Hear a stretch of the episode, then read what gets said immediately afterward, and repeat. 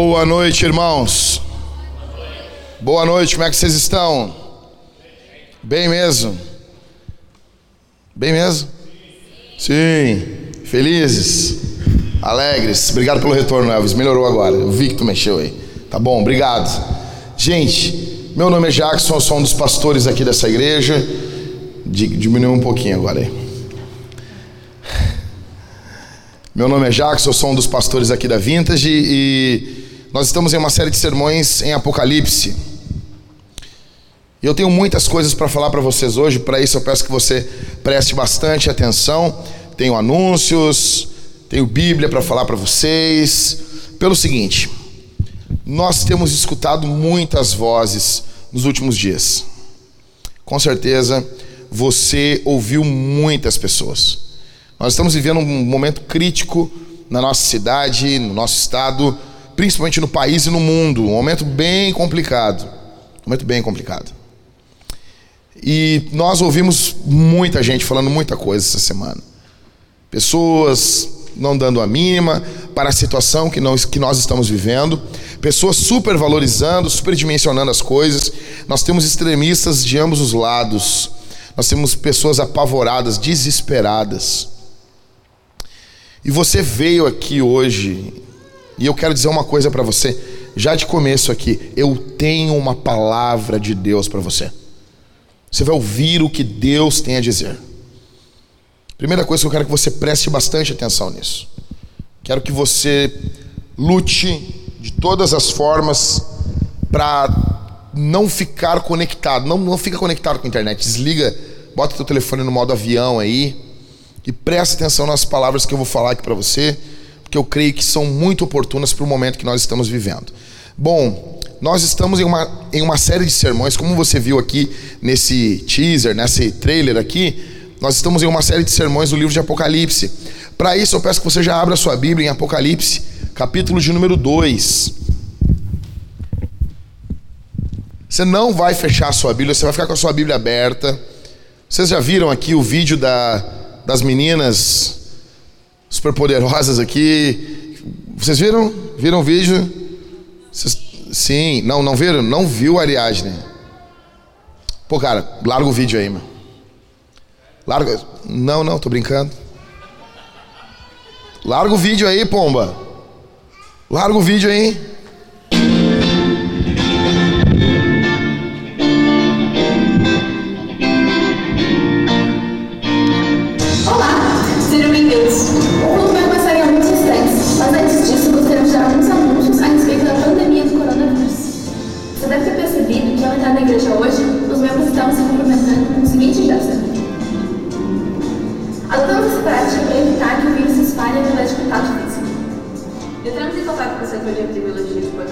Para, para, para, para, para. Para, para, para, para, para. Vocês entenderam o que a Viviane falou? Volta só um pouquinho na fala da Viviane aí. Vamos tentar fazer uma exegese disso.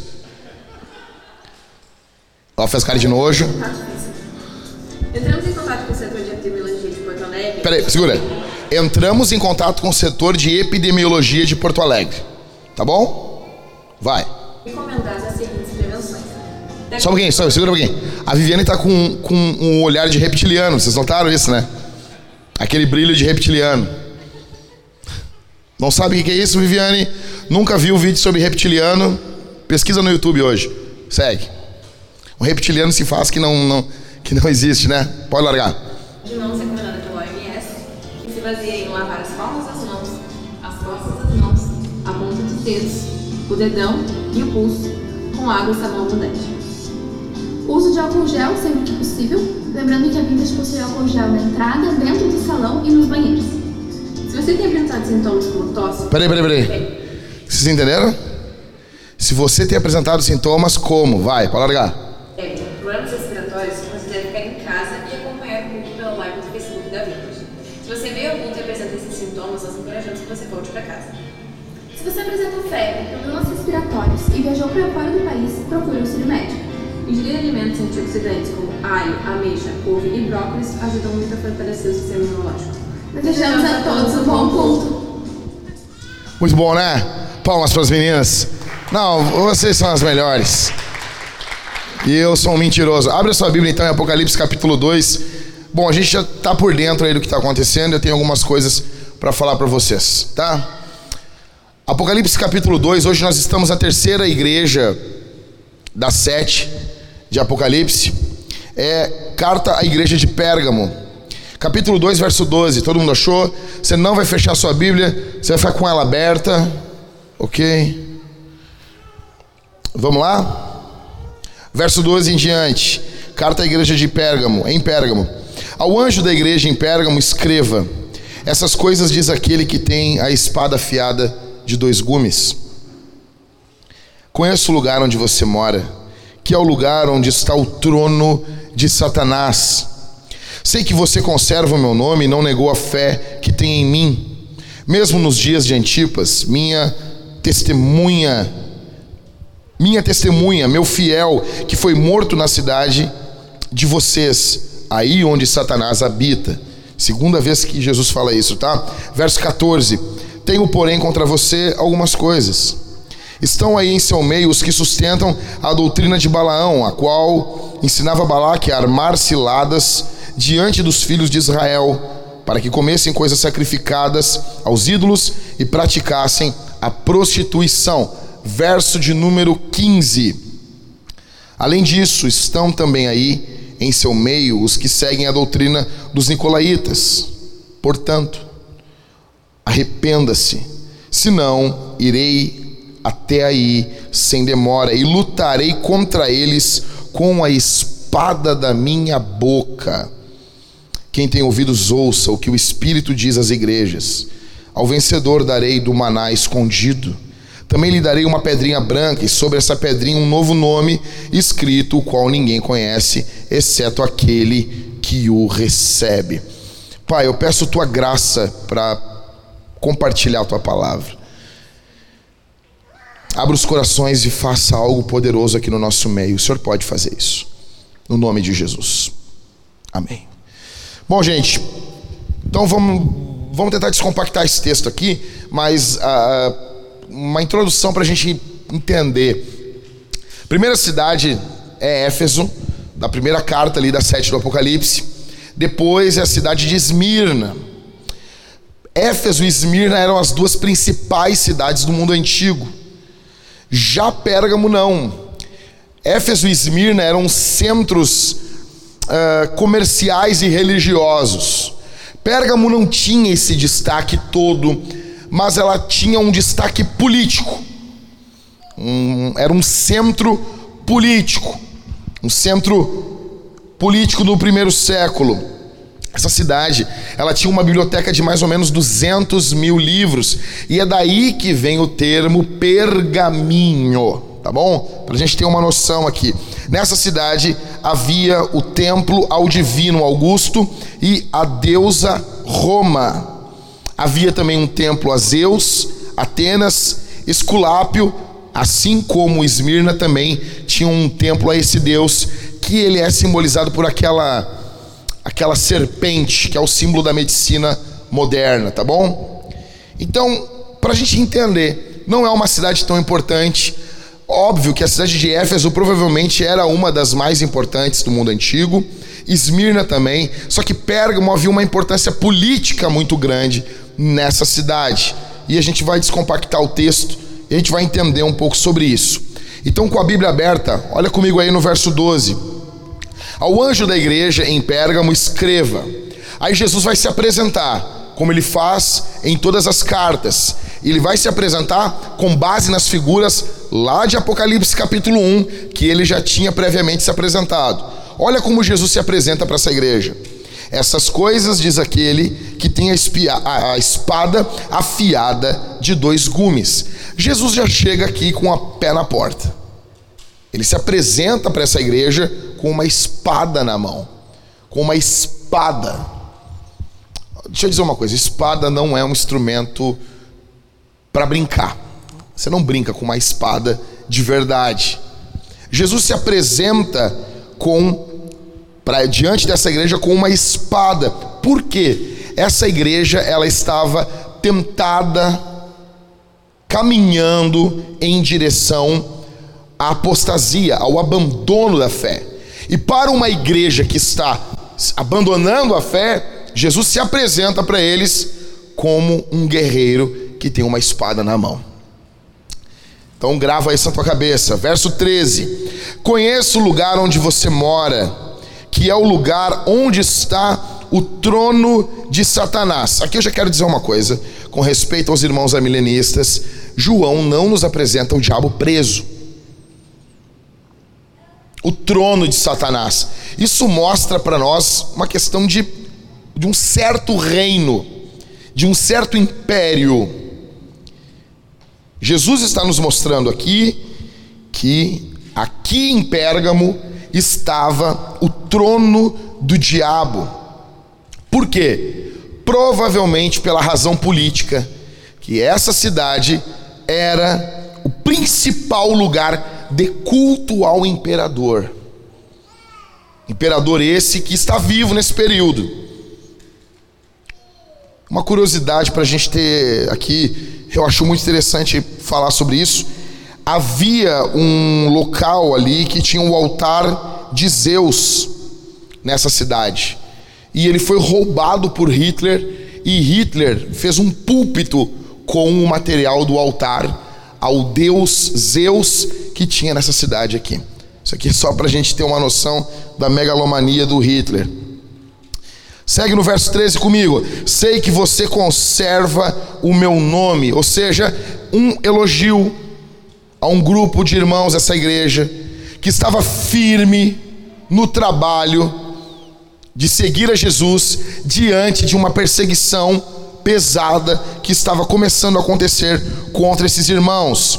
Verso 13: Sei que você conserva meu nome e não negou a fé. O tempo aqui na língua original é, se refere a um passado recente, ou seja, houve algum evento com esses irmãos há pouco tempo antes dessa carta ser escrita, que exigiu deles firmeza com Jesus, firmeza em seguir Jesus.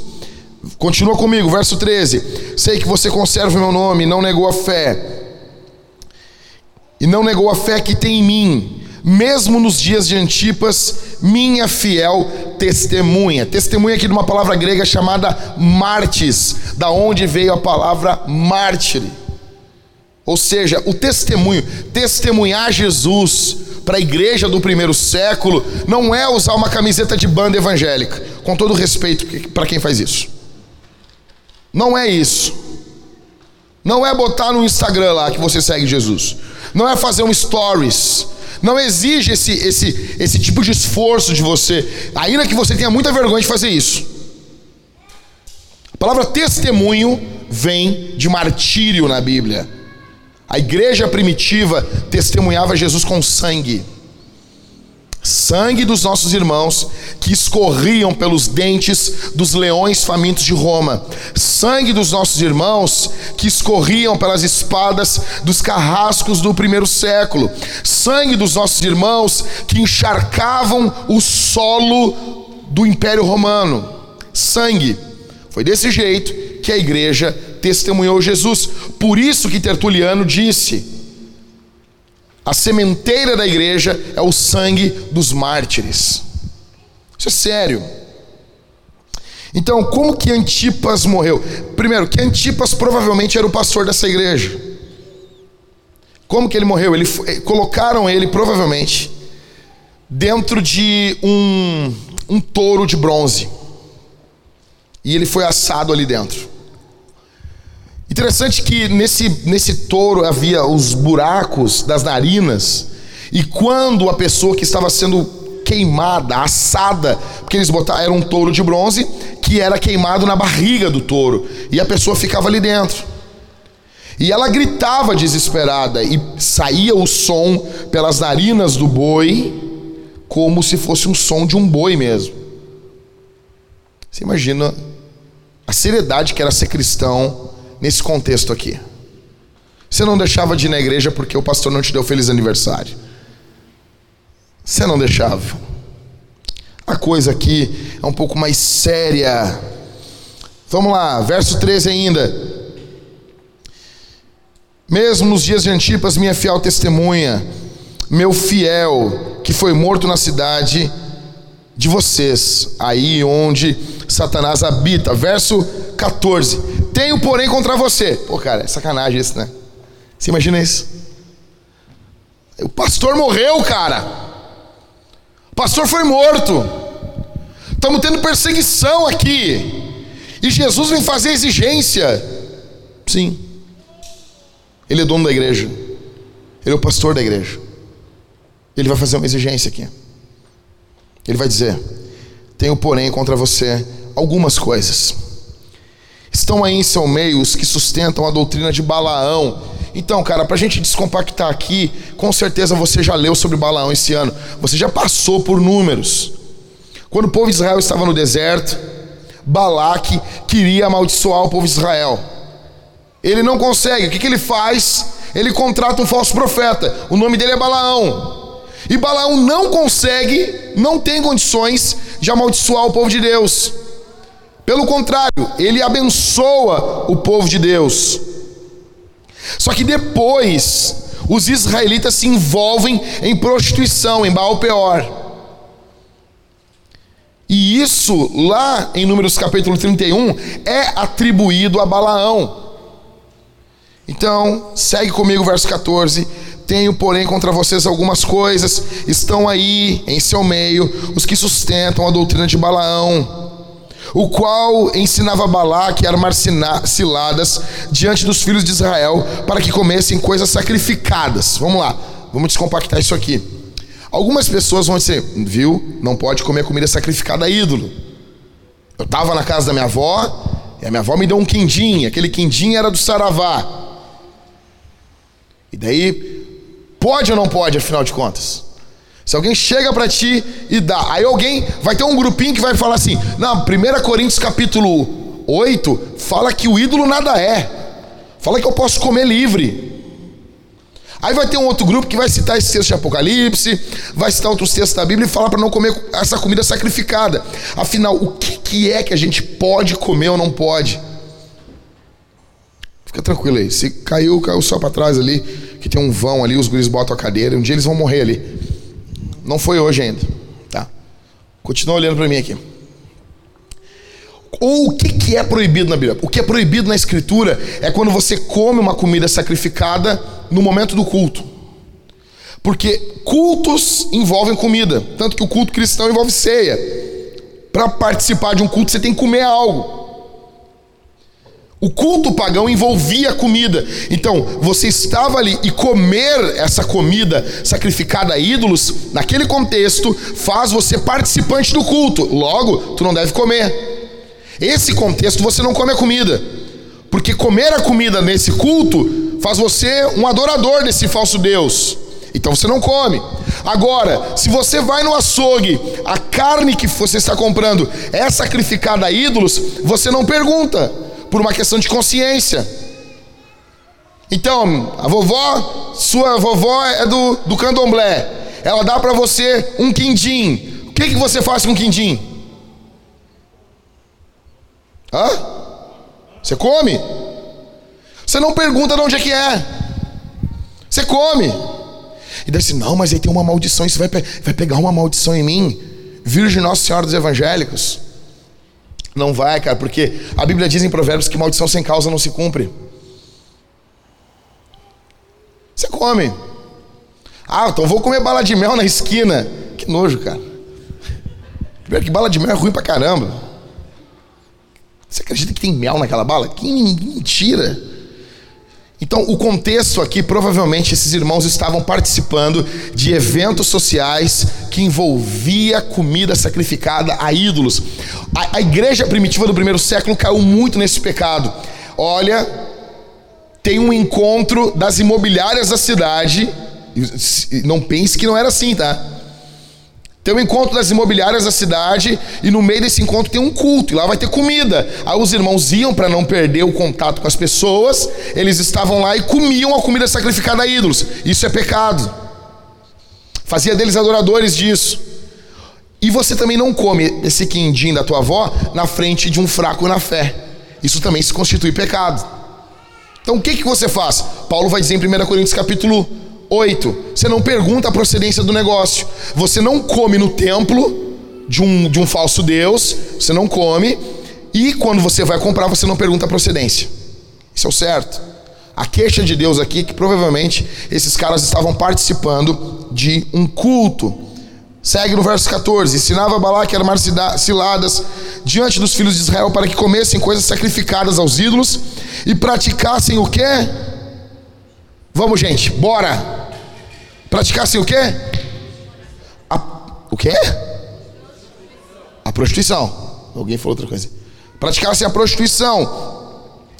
Ou seja, nesse, nesse sentido aqui, para a gente entender esse contexto, era só o povo de Israel que era um povo correto quanto à questão sexual, tá? Que é um, um povo mais recatado. O culto no mundo antigo envolvia sexo. Por isso que quando as pessoas falam, ah, o cristianismo, o cristianismo ele é machista. Cara, que machismo, hein?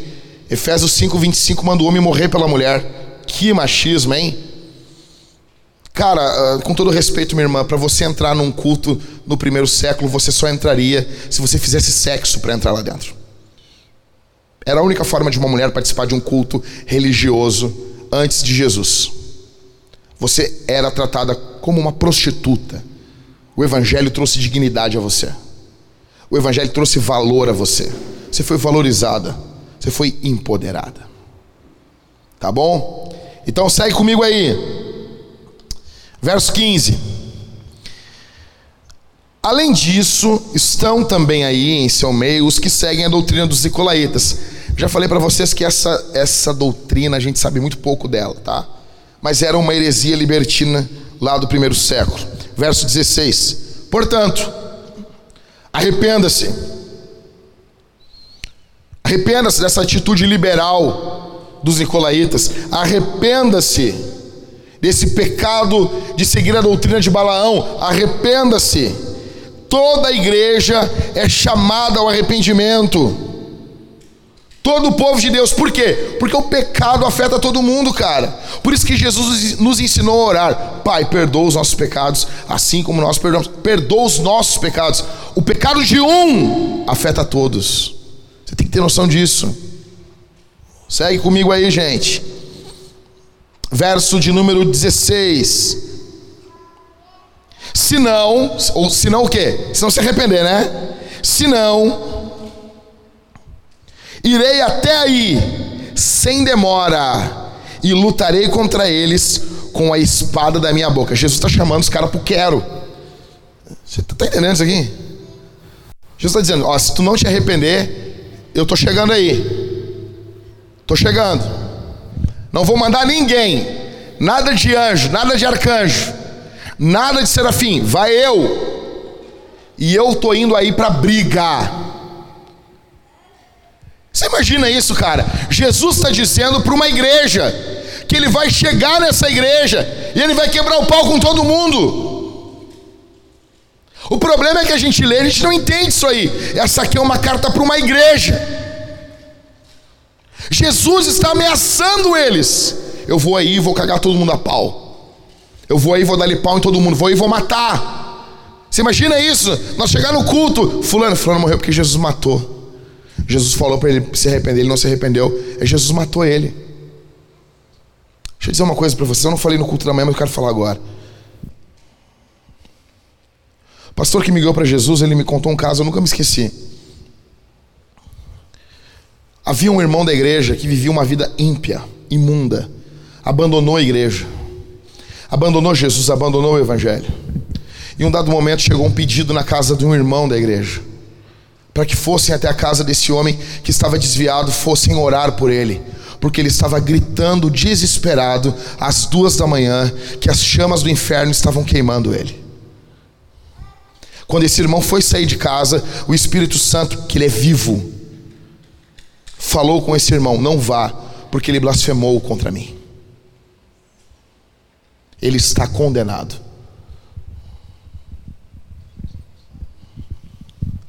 A nossa geração precisa ter um vislumbre da seriedade da glória de Deus. Deus é bom.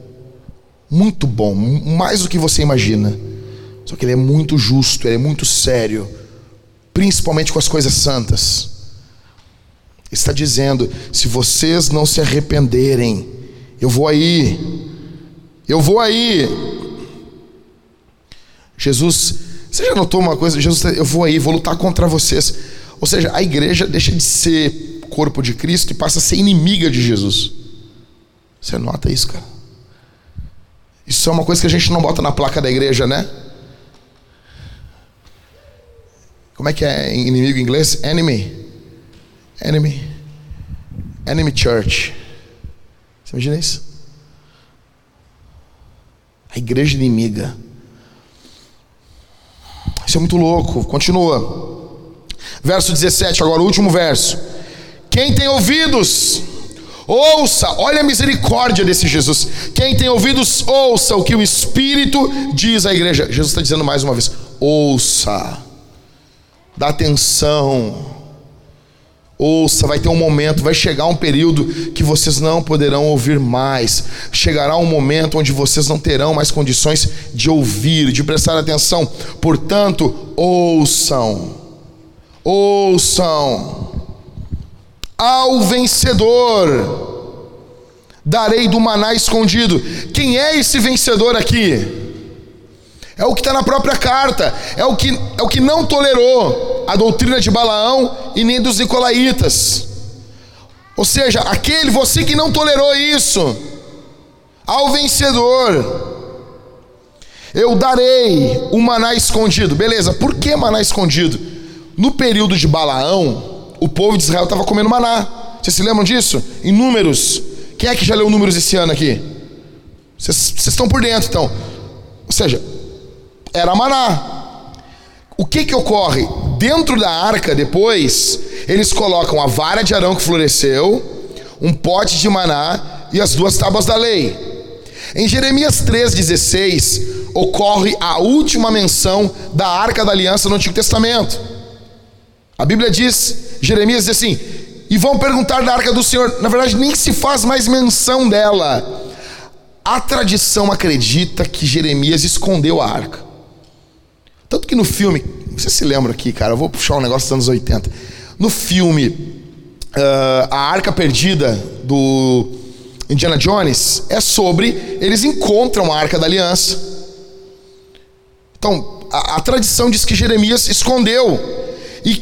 Quem tivesse acesso a esse maná, a arca, teria vida eterna. Jesus está pegando aqui um fato histórico da arca ter sido perdida em uma das invasões, talvez os babilônicos a Israel, porque não se tem menção da arca. Provavelmente Jeremias mesmo escondeu para evitar a profanação. Aí Jesus está pegando esse fato e está dizendo assim: vocês estão querendo? A tradição não diz que quem comer desse maná aqui vai ter vida eterna. Ao vencedor, eu vou dar desse maná. Eu vou dar. Vocês vão ter vida. Assim como o povo de Israel foi sustentado, vocês vão ser sustentados. Tá bom? Verso 17: Também lhe darei uma pedrinha branca.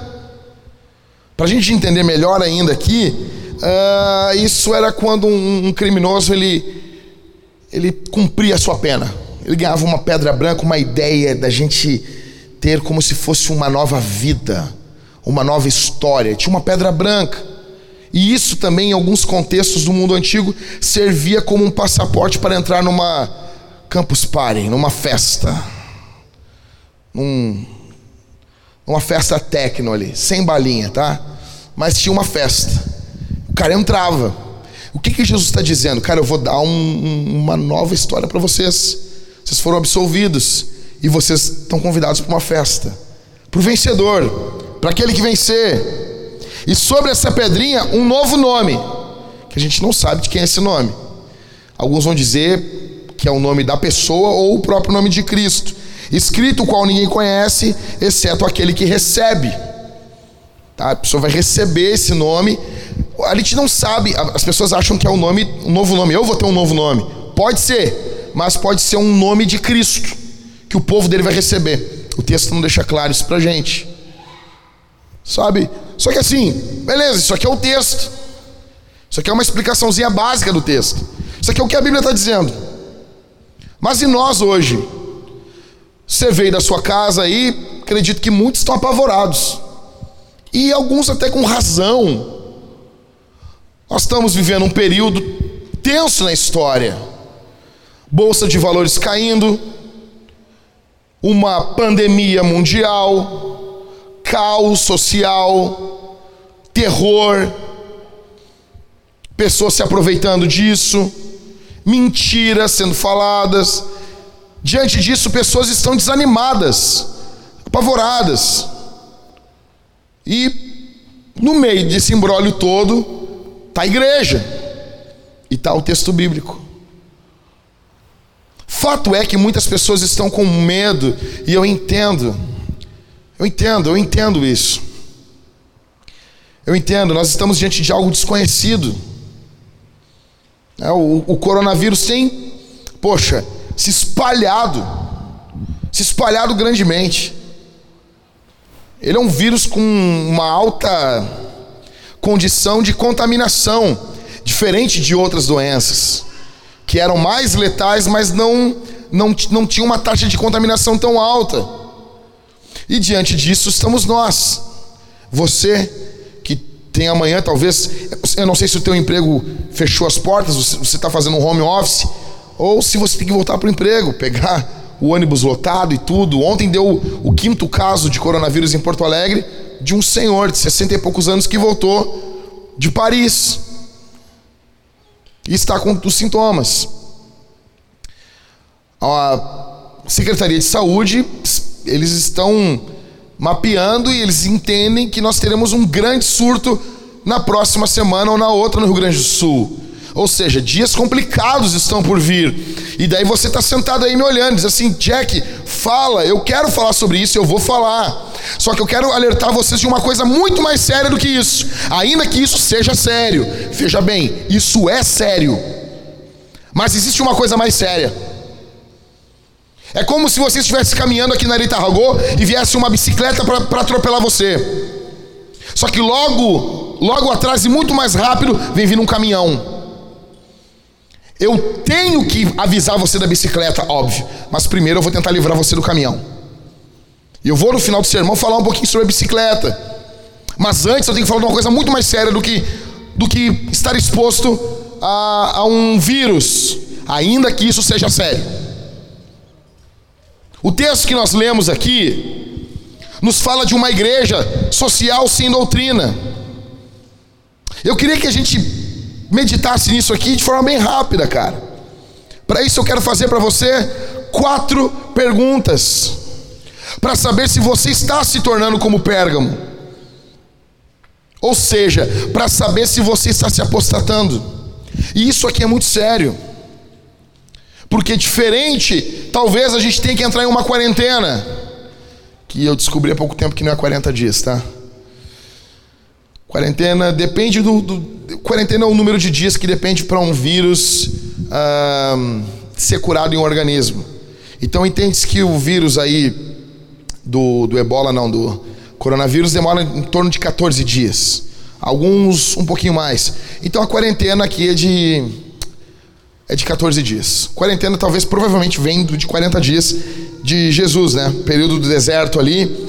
Foi um, um se não me engano, foi um país que não permitiu que um navio aportasse descesse as pessoas e, e, porque achavam que eles estavam doentes. Então pediram que eles ficassem 40 dias dentro daquele navio.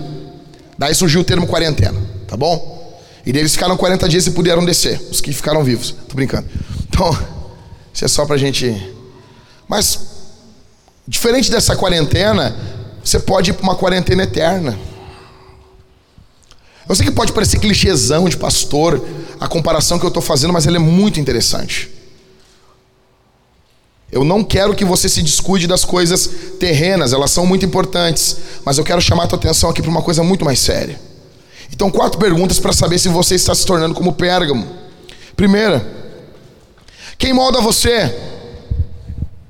A cultura ou Jesus?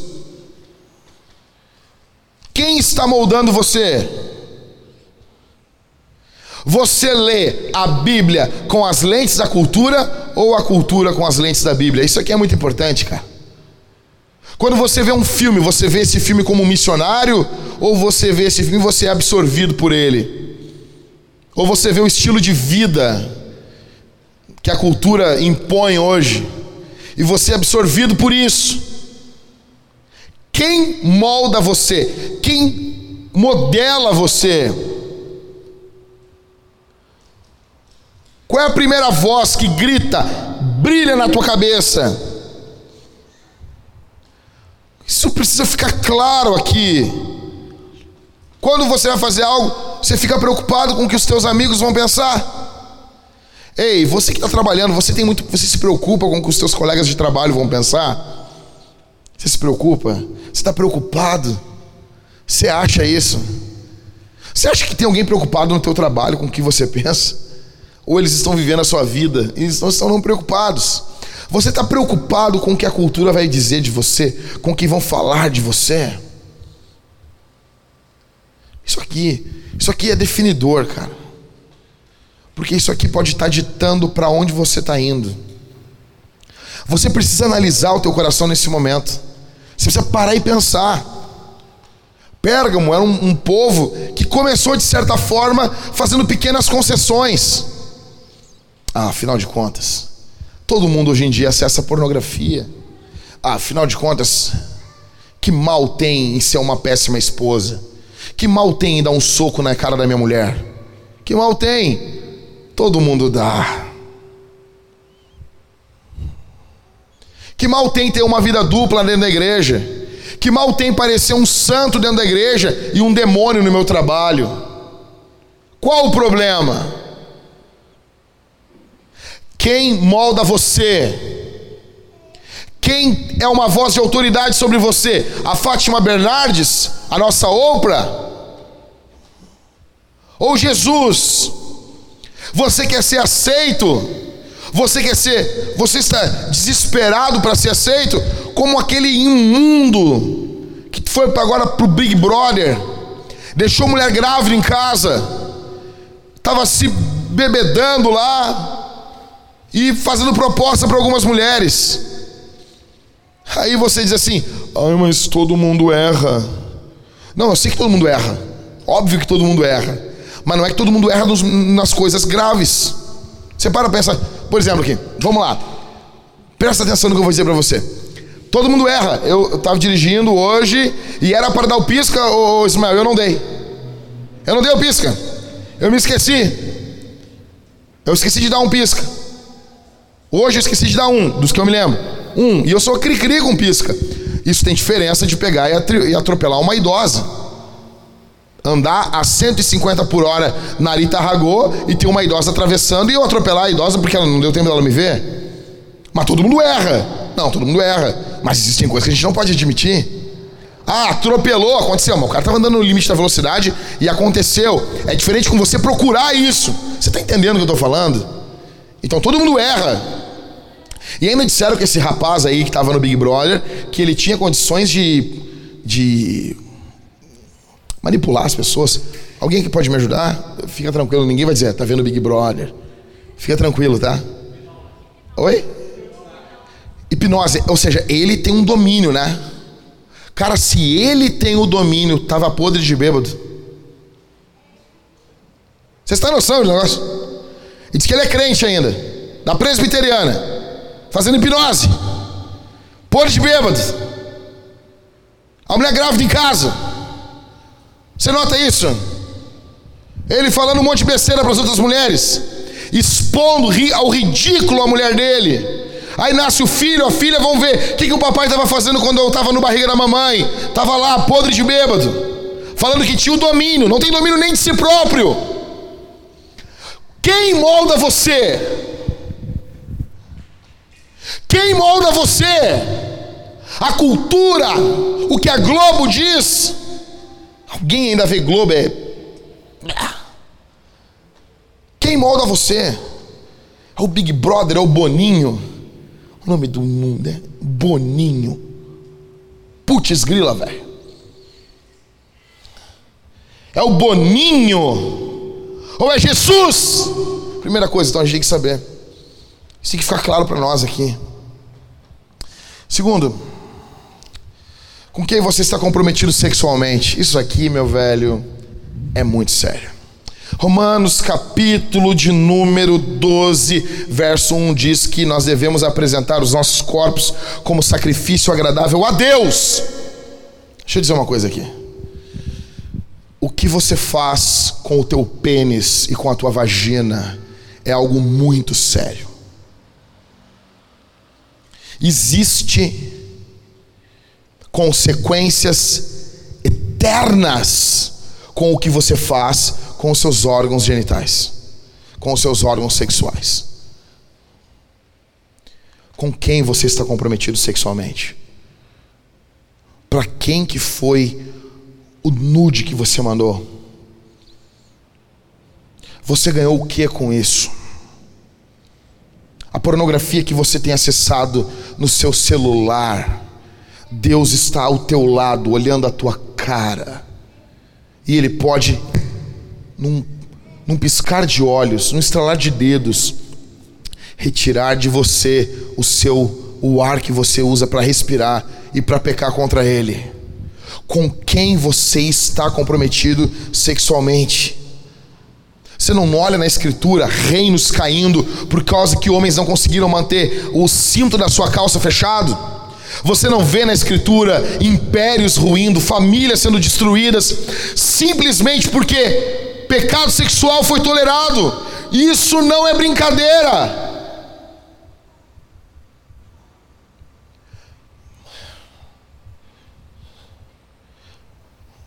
Eu preciso focar nisso aqui. Existe um amor de Deus muito grande por você aqui essa noite. Tão grande para dizer que você tem que se arrepender e confessar esse seu pecado.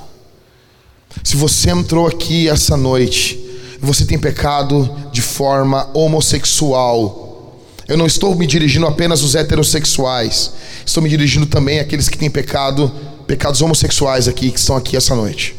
Jesus chama você ao arrependimento, à confissão.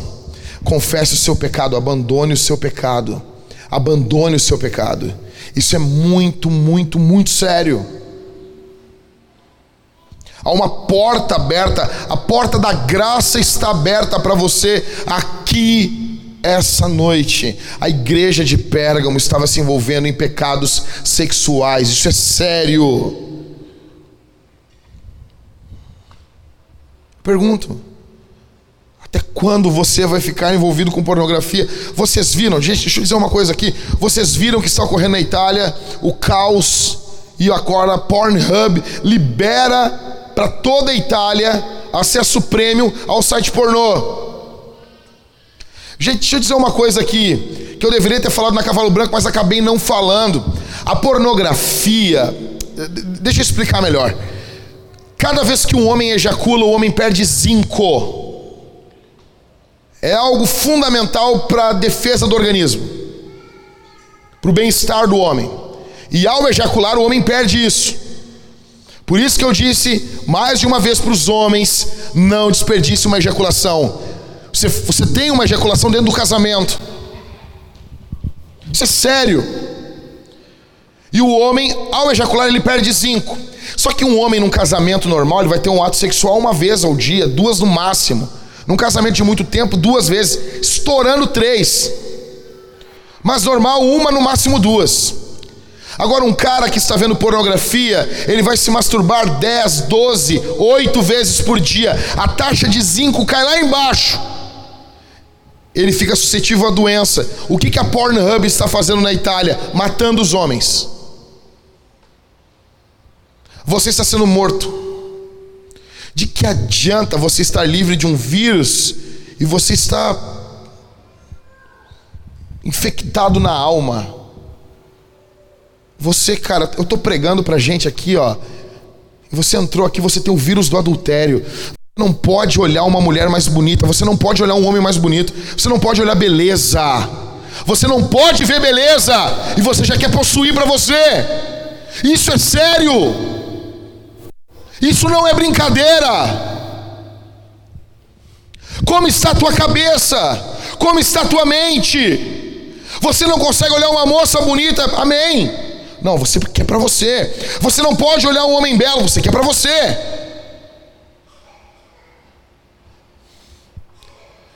Jesus chama você ao arrependimento aqui, essa noite. Jesus chama você ao arrependimento. Terceiro,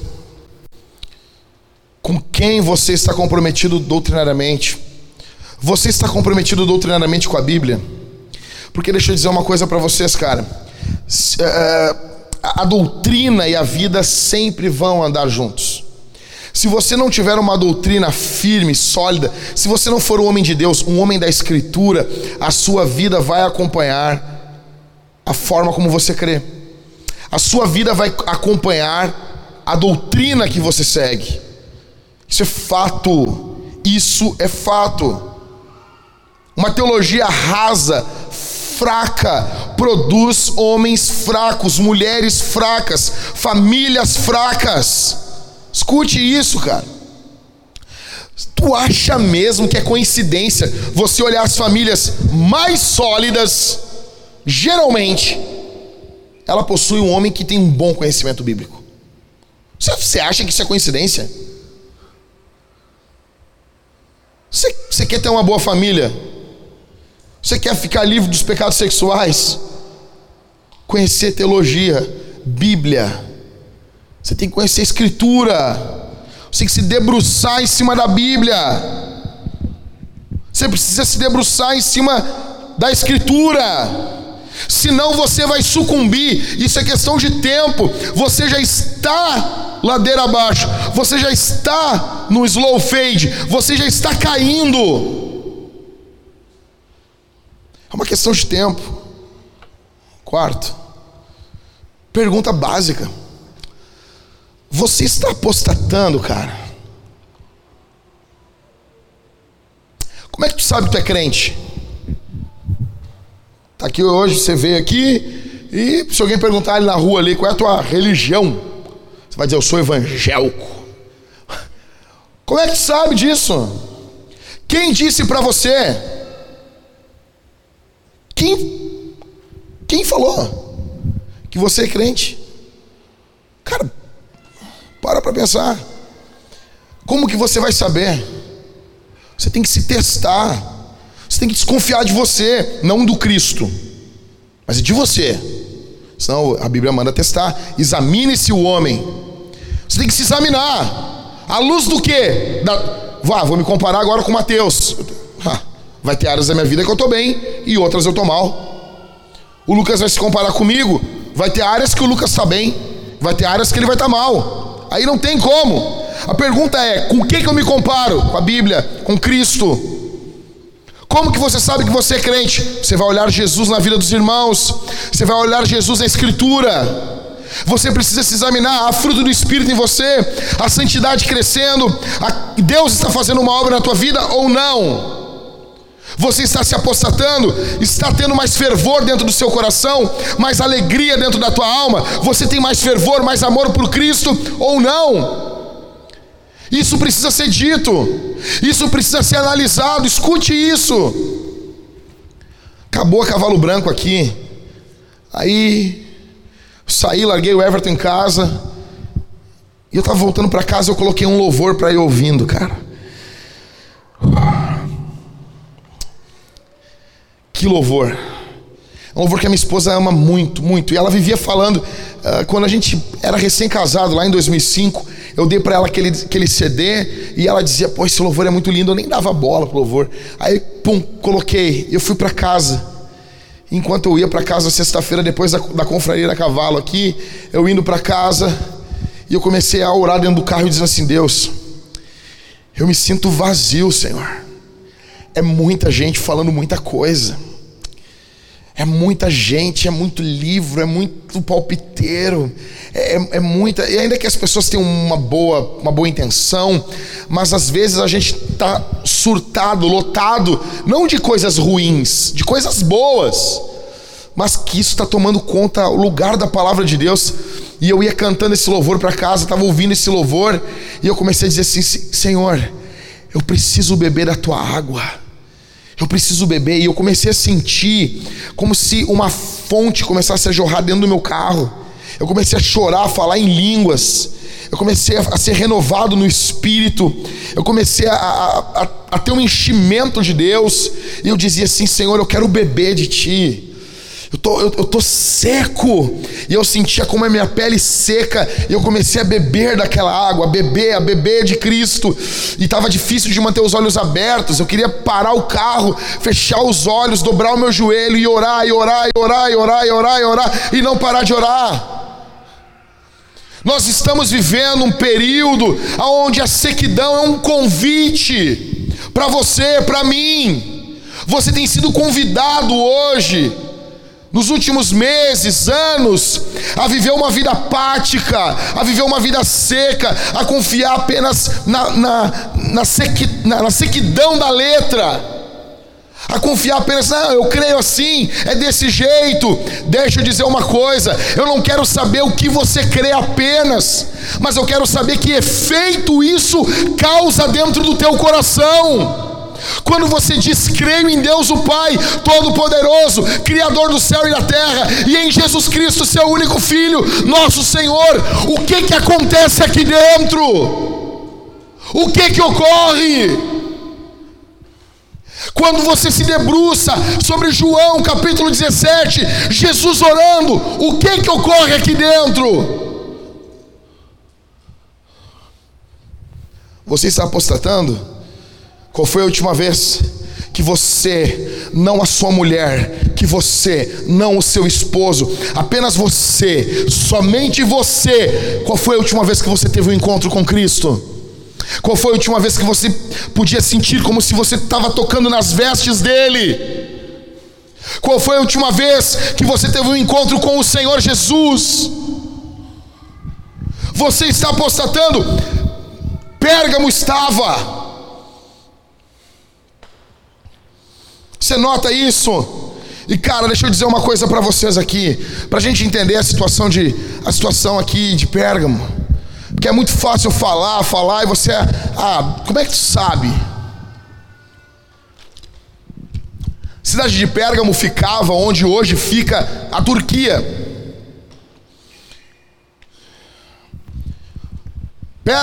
A Turquia, perdão, a Turquia tem hoje 74 milhões de habitantes. Vamos lá, o Brasil, nós estamos. A maioria hoje no Brasil é evangélica, não é mais católica.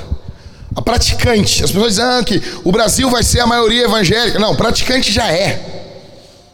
Católico não vai na missa.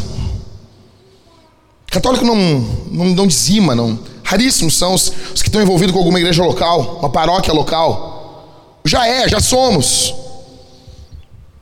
Então nós temos aí uma base de 30 e poucos por cento, 40% da população aí se dizendo evangélica.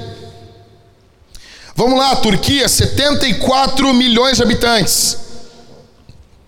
Se nós tivéssemos 50% de cristãos, quantos milhões seriam? 37 milhões. Se nós tivéssemos um quarto Quanto seria? Hã? Não, não, um quarto de 74. Complicou, né? Isso. 19 milhões, 25% no caso. Se nós tivéssemos 10%, vai ser barbado. 7 milhões e 400 mil. Tá bom? Se nós tivéssemos 1% de evangélicos na Turquia, quanto que seria? Oi? 740 mil, correto? 1%? Para ter 1% de evangélico, ou seja, um, um, um, algo catastrófico. Algo catastrófico. Terrível. Tipo, Portugal tem uma média de 1% e é, uma das, é um dos países onde menos evangelho entra. Sabe quantos mil? 740 mil seria 1%. Na Turquia, em toda a Turquia, existem 3 mil e 500 evangélicos, apenas. Uh, cristãos, tá? Somando tudo. 3.500 cristãos.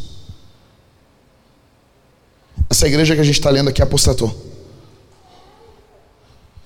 Pergunto para você: como é que está a tua fé? Jesus, ele termina aqui, ele encerra dizendo: em primeiro lugar, se arrependa. Rendimento, entrega, se abre mão. Não tenho razão, é de Jesus. E deixa eu dizer uma coisa: o complicado às vezes de falar com o irmão, às vezes os irmãos chegam e eles vão falar: Ah, pastor, quero me arrepender, quero pedir perdão, mas esse que me quebra. Quando o cara fala mas, o cara fala mas assim, eu já tenho vontade de dizer assim: vai te deitar para as cobras, rapaz. Vai lavar essas virilhas com álcool aí, me larga de mão. Quando o cara fala assim, ah, pastor, mas eu tenho vontade de tchê, mas vai plantar coquinho, vai fazer cocô numa lata, rapaz, me larga de mão. Assim, assim. Assim, cara. Cara, deixa eu dizer uma coisa para você. Se você vem pedir perdão pela forma que você tratou a tua mulher, não tem mais. Se ela não pegou, não tentou te matar com uma faca, não pegou, não te chamou de corno na frente de toda a vizinhança, se ela não tem te desonrado nesse nível, se você vem pedir perdão pelo teu pecado, fala do teu pecado. Não quero saber o que a tua mulher tem feito. Se a tua vida não está em risco, ou a dos teus filhos, se ela não te traiu, não, cara, ó, ela, ela queima um arroz e eu discuto com ela. Fala só o que tu discute com ela. Não quero saber que ela queima um arroz. Mesma coisa você, minha irmã. Teu marido te bateu? Não. Te traiu? Não. Tu pegou ele vendo pornografia? Não. Tua vida está em risco, é dos teus filhos? Não. E você vem confessar um pecado? Eu não quero saber o que ele fez. Você vai falar do teu pecado. Arrependa-se, é para você. Isso não quer dizer que você não vai resolver problemas dentro do teu casamento com teu marido e com a tua mulher. Isso é uma outra coisa. Mas quando nós confessamos o nosso pecado, não tem mais. Você entende isso? Eu sou o culpado, isso é arrependimento. Deixa eu dizer uma coisa, vamos fazer um, um evento aqui. Levanta a mão bem alto, a mão direita bem alto. Se você não tem a direita, pode ser a esquerda aí. Levanta, levanta, bora. Bora, levanta sim, levanta. Levanta. Você vai gritar bem alto assim. Eu sou um coach. Eu sou um coach aqui essa noite. Sou um coach, tenho uma especialização. Você vai gritar: Eu! Eu! Eu! Enquanto não for alto, eu não vou parar. Eu! Sou! O meu! O meu! Maior problema é você. Eu sou um coach desmotivacional. Você é o teu maior problema. Tua mulher pode ser um câncer, um caos. Tu sai de casa, bota no avião, tu mutou ela. Clique. Tá mutada, sabe? Tem mulher que é goteira, não cala a boca. Pipi, pipi, pipi, fica, não cala a boca, não cala a boca, não cala a boca. Tem cara que eu vejo esse cara, coitado desse cara, meu. Fala pra minha esposa, essa mulher é uma treva, cara. Não, nenhuma irmã aqui da igreja, tá? Você pode ficar tranquilo. Pode ficar aqui, é tudo benção. Eu falo assim, nossa, cara, tá louco, essa mulher não cala a boca, meu. Você tá louca? Falo minha esposa assim, tenho pena desse cara, meu. Tenho pena desse cara. Essa mulher não cala a boca, meu. Aí, mas não. Ela pode ser o pior caos. Daqui a pouco até é mesmo. Mas tem momentos que você fica longe dela. Mas de você você não fica. Você é o seu maior problema. Primeiro, por isso que Jesus diz: se arrepende. Portanto, arrependa-se. Ele vai falar. Verso 16: Ele vai dizer: se arrependa. Segunda coisa que Jesus vai terminar falando. Jesus vai deixar claro assim: ó, se vocês não se arrepender, cara, eu vou vir aí, eu vou chegar aí. Ou seja, o que ele está dizendo? Eu não vou tolerar. Tipo assim, Jesus não vai tolerar apostasia. Jesus não vai tolerar rebelião. Ele não vai tolerar isso. Você está tá entendendo isso, cara? Tem coisa que a gente não pode tolerar. E tem coisa que Jesus não tolera. Tem coisa que ele diz: não, não. Você, ah, Jesus, por favor, não, não, não. Já fez isso com, com teu filho? Cara, óbvio, vai ter várias vezes que a gente vai ceder para os filhos. Mas vai ter coisa que a gente vai dizer: não, não, não, não. Pode vir um anjo, por favor, Jackson, dizer: não. Falei: não, pomba. Não, não, não, não, não e não. Jesus está falando isso para essa igreja. Jesus tolera, Jesus aceita, acolhe, abraça, cuida, salva, limpa, transforma, restaura, enche do Espírito, dá dons, envia, ilumina para a palavra, faz várias coisas, mas existem coisas, meu velho, que Jesus diz: não, não, eu não vou tolerar isso.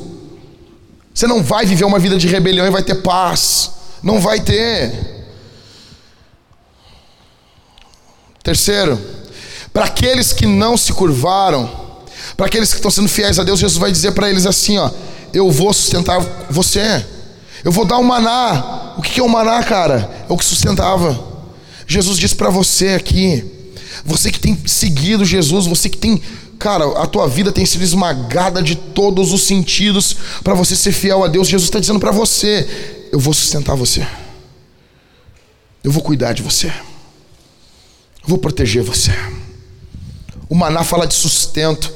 Cara, Jesus não tá, cara, Jesus não tá alheio ao que está faltando na tua vida. Período mais caótico do mundo, Jesus sempre esteve presente com a sua igreja. Olha, deixa eu dizer uma coisa para vocês, gente. Eu não sei do que vai ser do amanhã, mas eu sei que Cristo vai estar no amanhã cuidando da gente. Eu não sei, os prognósticos dizem que talvez as próximas duas semanas, até os próximos quatro meses, vão ser terríveis. Eu só sei de uma coisa para vocês: Jesus vai estar com a gente. Jesus vai estar com a gente, Ele, vai, ele sustenta a gente. Ele está dizendo isso. Eu vou sustentar você.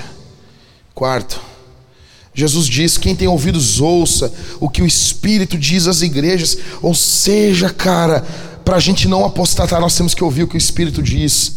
Nós temos que abrir a Bíblia, nós temos que nos voltar para a palavra. Você não quer apostatar, você quer ficar firme com Jesus? Você quer ser firme, cara? Você não quer que os teus filhos estejam diante de um juiz? Você não quer, cara, eu não quero isso. Eu não quero, eu não quero que a minha filha esteja diante de um juiz, cara, porque eu estou me separando da minha mulher, cara. Eu não quero viver isso. Eu não quero isso ser o um inferno. Eu não quero que a minha filha viva isso. Eu quero que a minha filha veja um pai apaixonado pela esposa, uma esposa, uma mãe apaixonada pelo esposo, pelo marido. Eu quero que a minha filha cresça nesse ambiente. Eu quero que ela cresça para que isso ocorra no amanhã. Algo tem que mudar na minha vida hoje.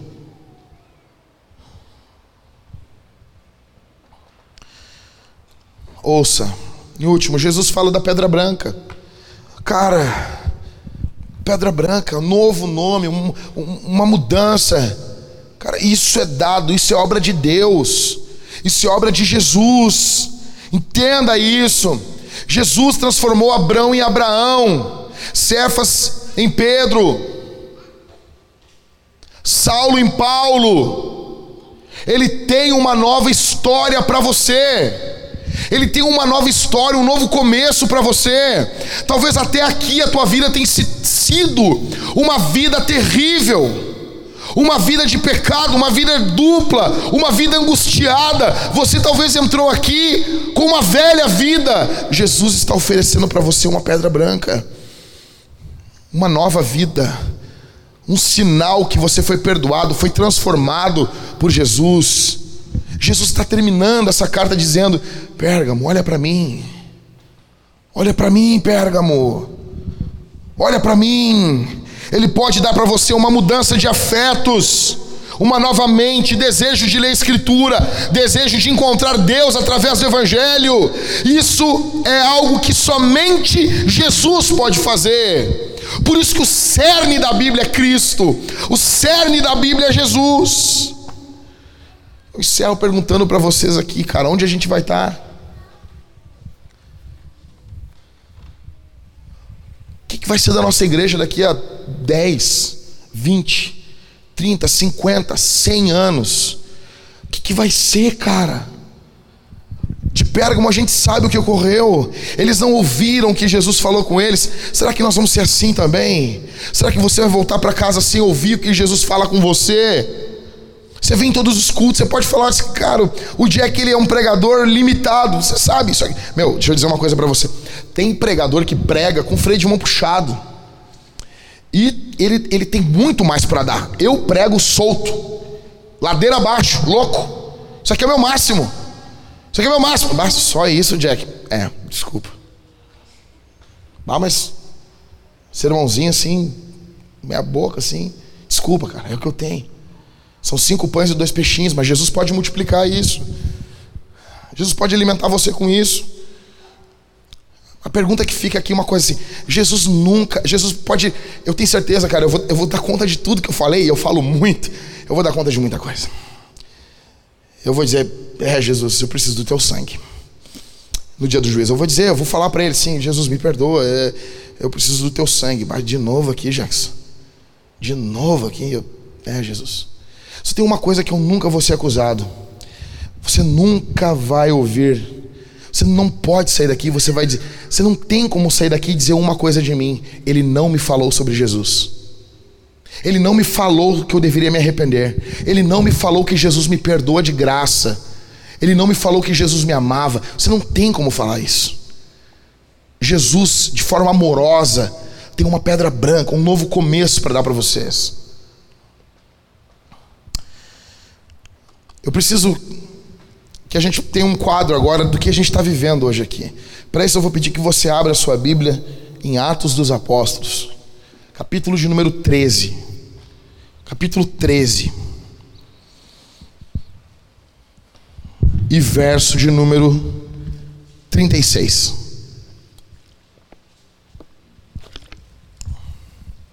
Deixa eu dar um update aqui, um, um F5, e a gente atualizar vocês com algumas questões. Tá?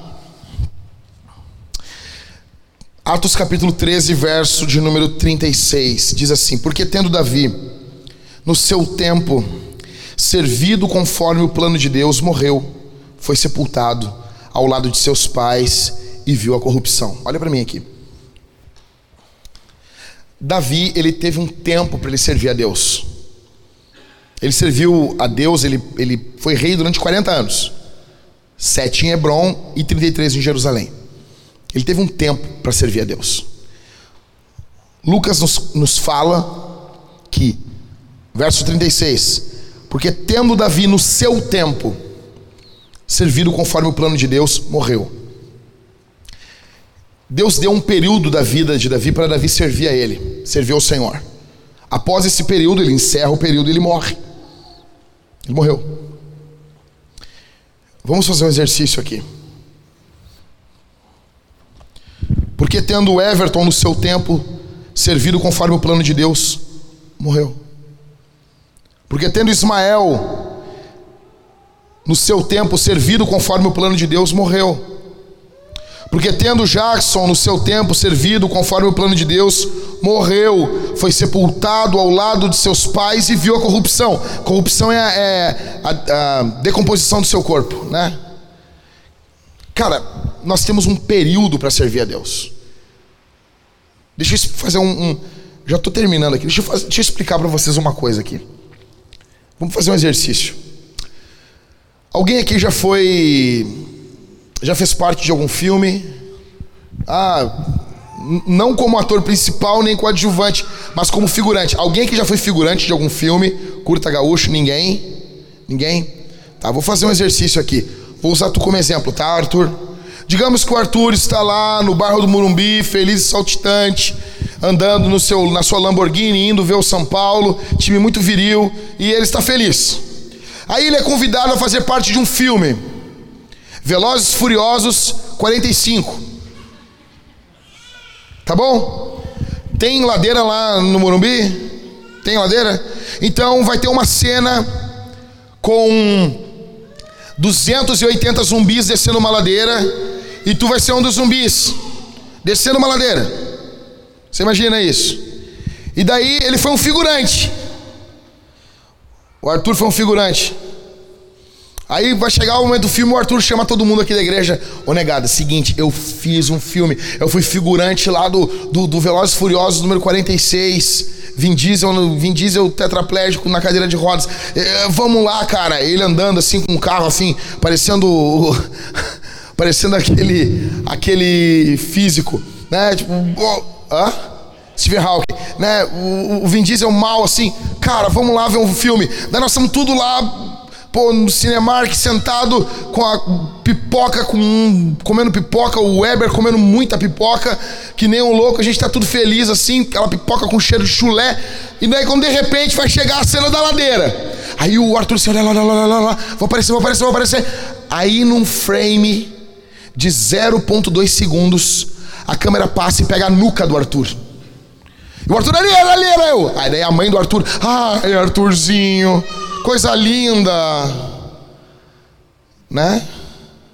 A Stephanie, ai, vida, como tu tem a nuca linda. E daí a gente é amigo dele, a gente, pá, que legal, cara, que legal. A gente segue vendo filme. Pá, que legal, né? E ele todo feliz assim, né? 0,2 segundos. Uma nuca descendo uma ladeira. Agora, imagina se a coisa fosse um pouquinho diferente. Ele foi o figurante, pegou a, nuca dele, mas agora ele reúne a vintage e ele diz assim: Eu fechei um cinema. E nós vamos lá ver o filme sobre a minha vida. Um filme sobre mim. Foi filmado o filme. Sério, Arthur? Sério? E nós vamos lá, e ele paga pipoca para todo mundo.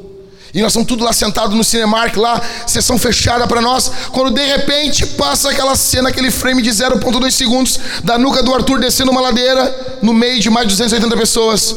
E daí depois acaba o Arthur disse: Esse filme é sobre a minha vida. E daí você diz assim: Não, Arthur, tu é um idiota, esse filme não é sobre ti. Tu é um figurante. Tu não é nem um ator coadjuvante. Tu é figurante. Quanto o ator principal. Não seria assim, esse cara é louco. Não parecia loucura isso? Mas é o que a gente faz, cara. Você e eu estamos fazendo isso. A história não é sobre nós. Deus começou a história com Adão e Eva. Onde a gente estava? A gente não apareceu lá.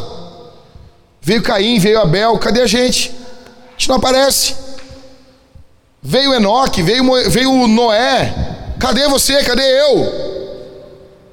Aí vem Abraão, Isaac, Jacó, José, Moisés, Josué.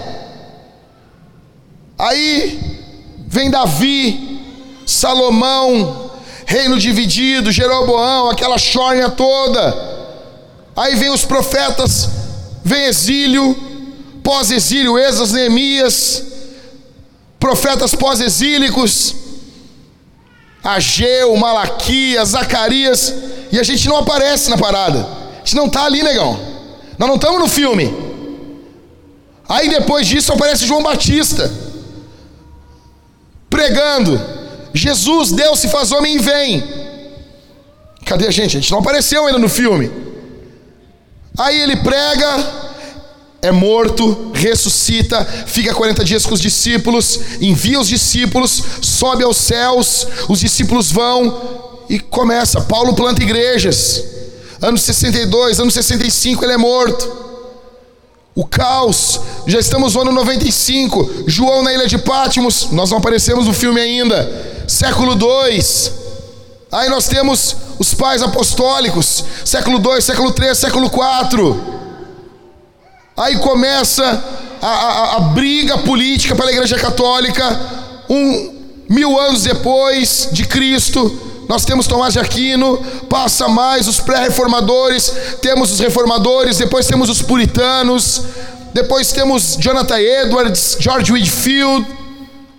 Um século depois, Charles Haddon Spurgeon, Moody, os grandes avivamentos, os missionários vêm aqui até o Brasil e a gente não apareceu no filme ainda. Daí daqui a pouquinho, final do século 20, começo do século 21, a gente aparece no filme. Você apareceu, você recém chegou no filme. O filme já está aqui um tempão. Qualquer um que olhar o filme vai dizer assim: bah, o filme é sobre Jesus. O filme é sobre Deus. Deus, Deus escolheu um povo e está em missão. Mas você pensa que o filme é sobre você. Você vive como se você estivesse num clipe. Que é o jeito que os, que os carioca vivem, né? Você vive como se, se, se as coisas fossem sobre você. Você vive como se você fosse o centro e não Jesus.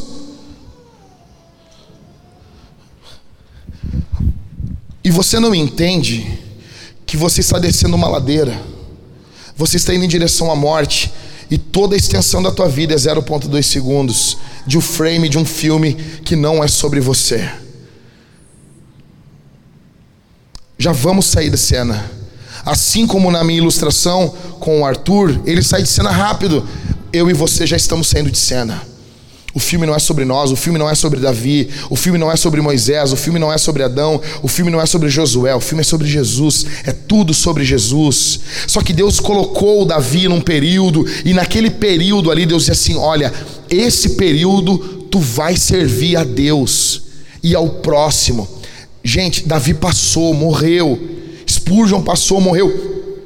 Agora é o nosso frame. Temos 0,2 segundos de frame, já estamos passando.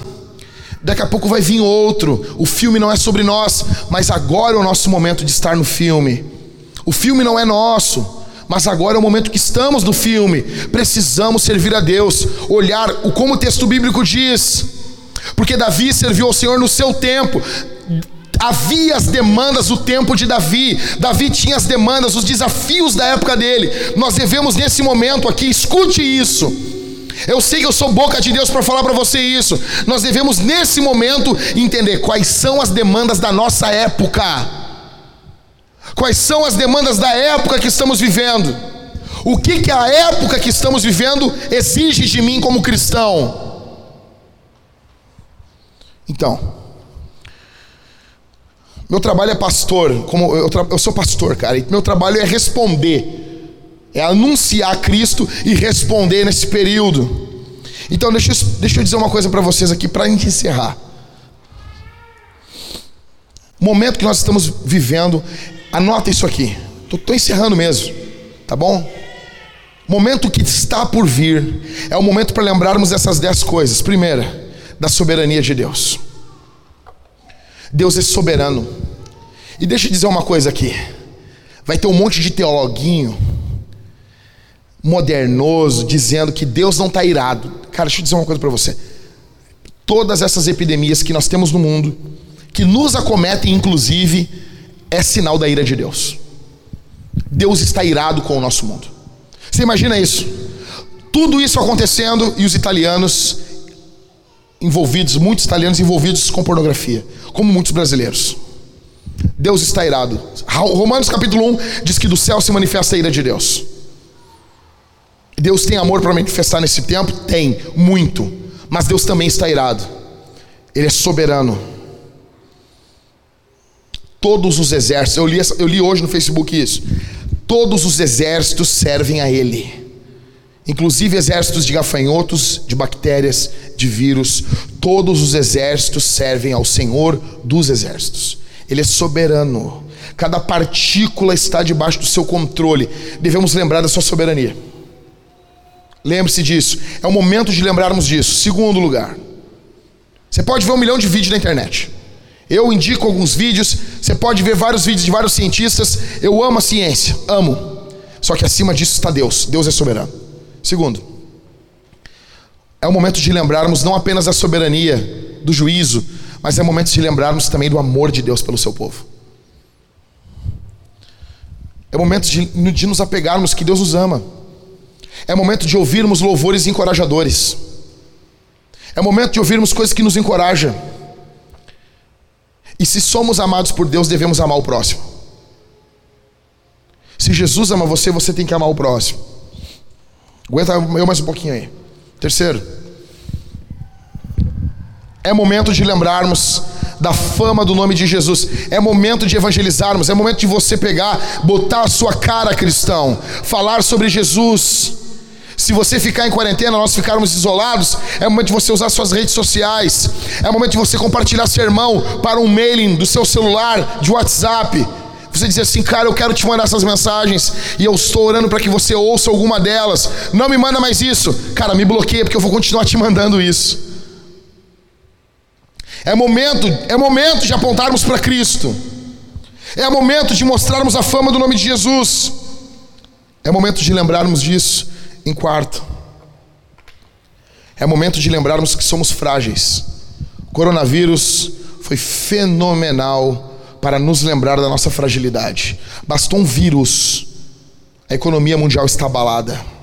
Bastou um vírus, impérios religiosos estão abalados. Bastou um vírus, empresas estão quebrando, empresas aéreas estão quebrando. Bastou um vírus, nós somos frágeis. Nós somos frágeis. Devemos lembrar disso. Quinto, é momento de lembrar da nossa não soberania, porque se Deus é soberano, eu não sou. Eu não comando a minha vida. Eu não cuido 100% das minhas glândulas. Eu não consigo ter domínio sobre o meu cabelo, sobre a minha barba total. Eu não consigo.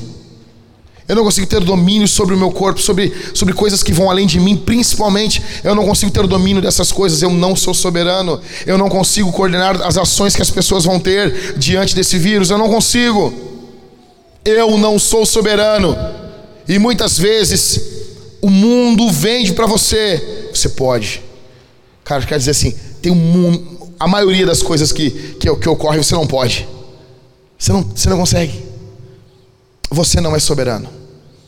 Em, que, em sexto, é momento de lembrarmos do nosso verdadeiro foco. Escute, Deus usa o sofrimento para nos santificar. E Deus vai nesse momento santificar o seu povo. O seu povo vai sair mais santo, mais puro, mais cheio do espírito das coisas que estão por vir. Lembre-se do que eu estou falando aqui. Esse é o nosso foco. Sétimo, é momento de lembrar o que é valioso para nós. E aquilo que é valioso para nós eu tenho que mostrar. É momento de mostrar ao mundo isso aqui, isso aqui tem valor. Isso aqui é valioso. Oitavo, é momento de lembrarmos as promessas de Deus. É momento de você pegar a sua Bíblia, você abrir em Isaías e você meditar naquele texto. As águas não vão conseguir afogar você. O fogo o fogo, quando tu passar pelo fogo, tu não vai ser destruído, não vai ser queimado.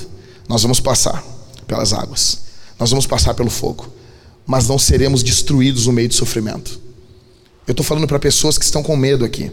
Eu estou falando para pessoas que estão com medo da morte, com medo de perder dinheiro. Você já está perdendo. Eu quero dizer uma coisa para você: Deus está cuidando de você.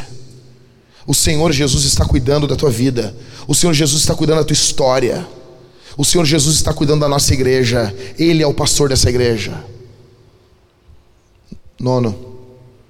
É momento de lembrarmos que existe uma doença muito mais poderosa do que o coronavírus. O pecado é algo muito mais sério.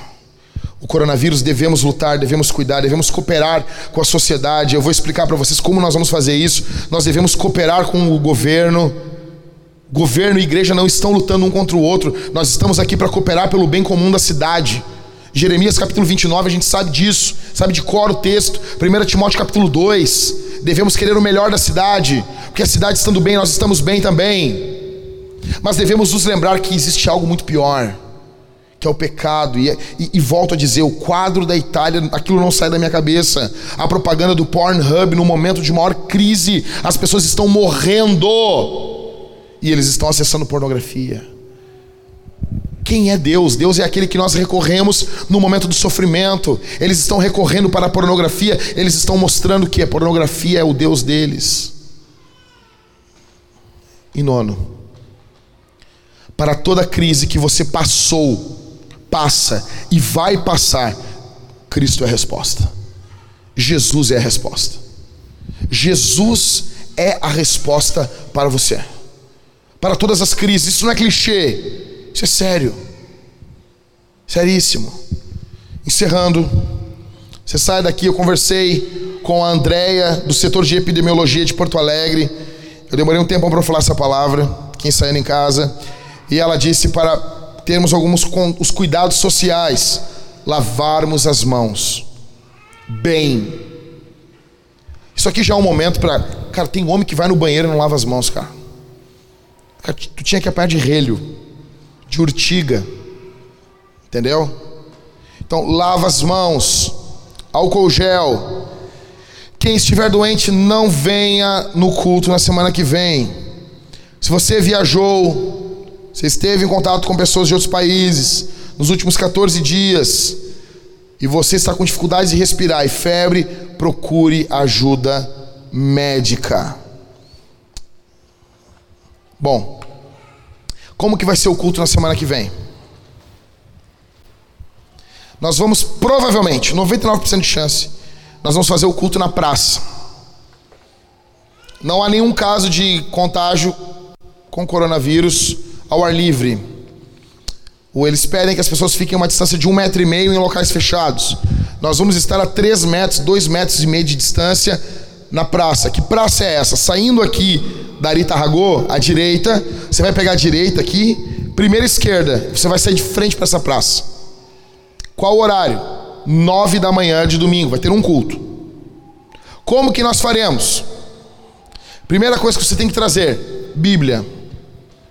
Você vai trazer Bíblia. Tá bom?